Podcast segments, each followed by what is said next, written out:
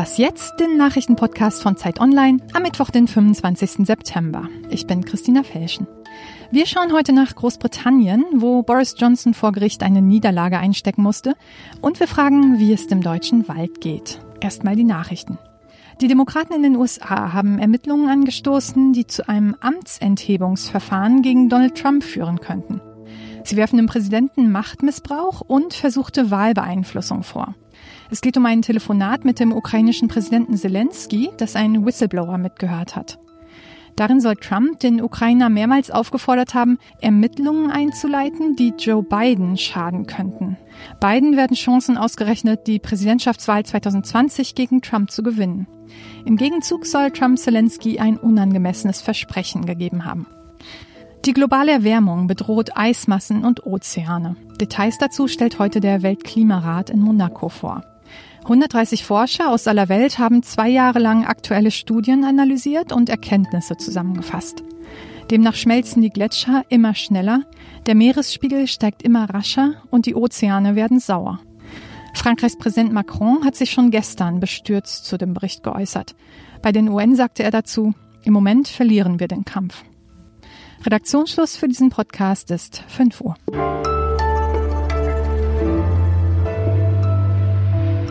Willkommen zur neuen Was jetzt Folge an diesem Mittwoch. Ich bin Rita Lauter. This court concluded that the Prime Minister's advice to Her Majesty was unlawful, void and of no effect.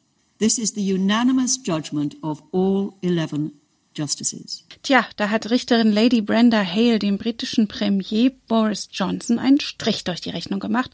Der hatte das Parlament ja in eine fünfwöchige Zwangspause geschickt und das wenige Wochen vor dem geplanten Brexit. Doch das hat das oberste Gericht nun für rechtswidrig erklärt in einer einstimmigen Entscheidung.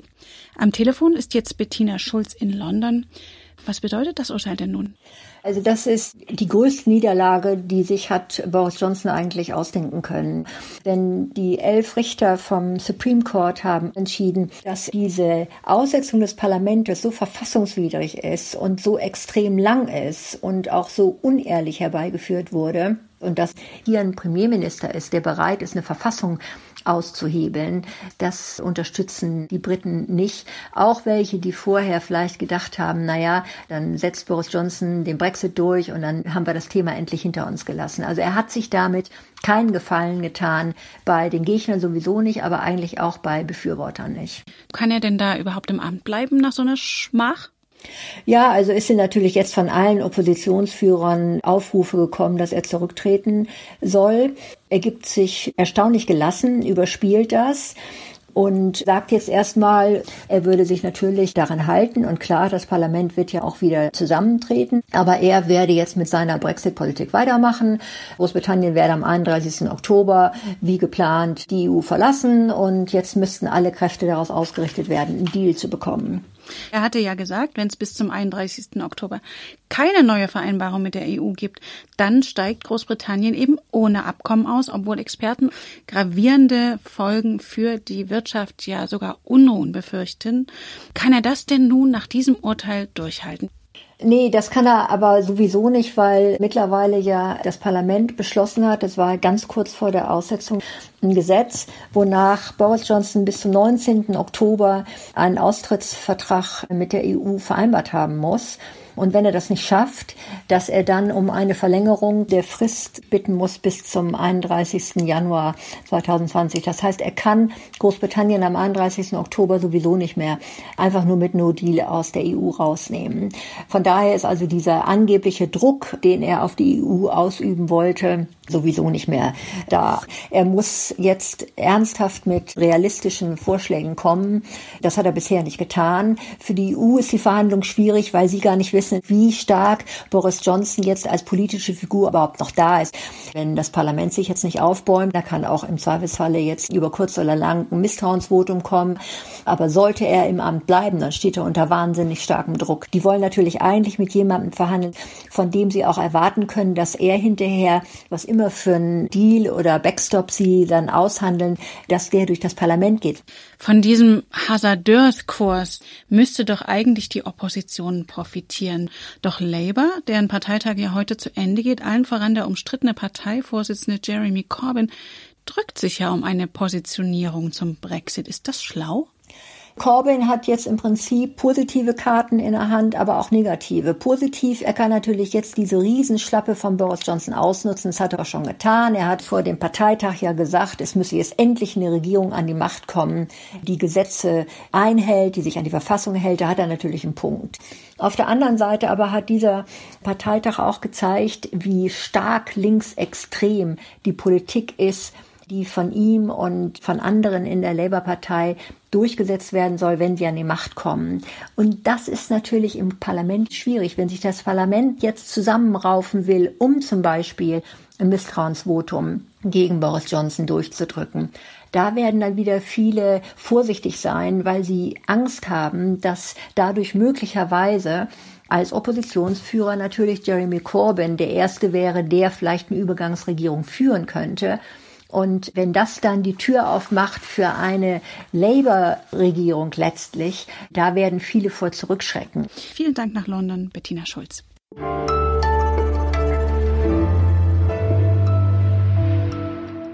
Und sonst so?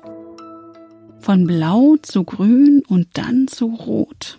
Was würden Menschen wohl mit einer Haut machen, die selbst ihre Farbe ändern kann? Tarnkleidung zum Beispiel, die sich der Umgebung angleicht. Oder man könnte Geldscheine besser vor Fälschungen schützen. Ein Forscherteam aus Atlanta hat sich das Prinzip vom Chamäleon abgeguckt und nachgebaut. Sie haben photonische Kristalle in ein Hydrogel eingebettet, das sich auf einen Reiz hin ausdehnt oder zusammenzieht. Und wenn Licht darauf scheint, wechselt die Farbe je nach Wellenlänge.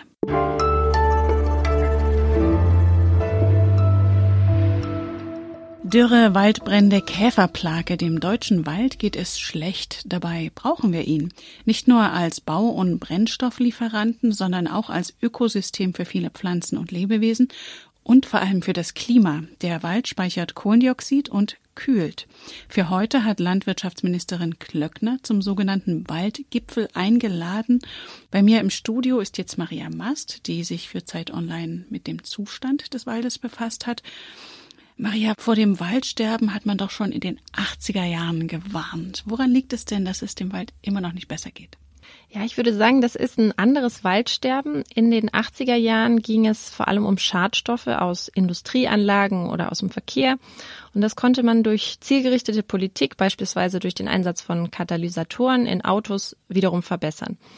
Jetzt geht's aber um Trockenheit und wir hatten nicht nur dieses Jahr einen extrem trockenen Sommer, sondern auch letztes Jahr schon ein heißes und trockenes Jahr und das schadet dem Wald. Normalerweise kann sich so ein Wald schon wieder erholen, wenn da auch mal ein Jahr kommt, in dem es mehr regnet und eben nicht so heiß ist. Aber wenn diese Jahre sich häufen, wie das eben gerade im Zuge des Klimawandels der Fall ist, dann wird das für den Wald extrem problematisch.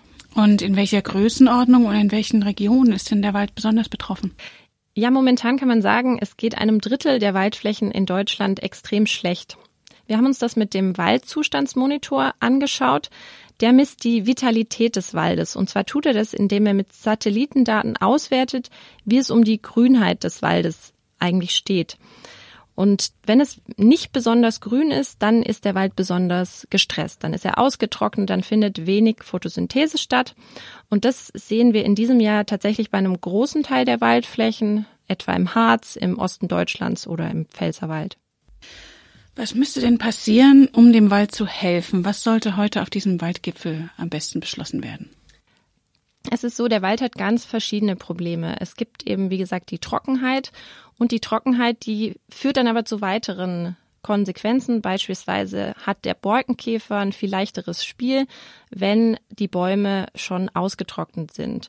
Ähm, außerdem gibt es viel mehr Schadholz und dieses Schadholz, das äh, führt dann wieder dazu, dass die Waldbrandgefahr steigt.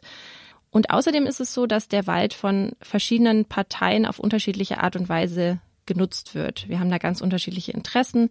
Umweltschützer, die sagen vielleicht, man sollte den Wald eigentlich sich selbst überlassen. Da setzen sich schon die Baumarten durch, die dann eben auch besonders gut für ein anderes Klima geeignet sind.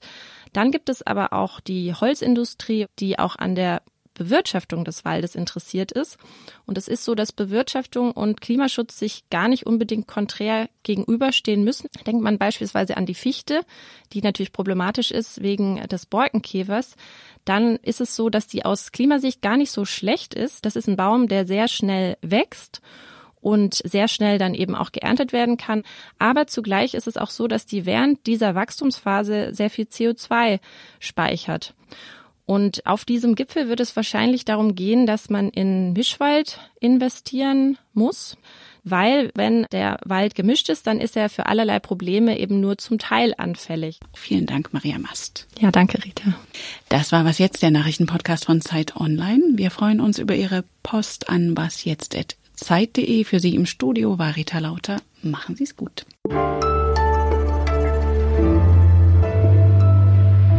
Du bist doch Schwarzwald aufgewachsen. Siehst du da Unterschiede zwischen der Zeit deiner Kindheit und wie der Wald heute aussieht? Eigentlich sehe ich die tatsächlich noch nicht. Ich fahre da aber auch nicht so häufig hin.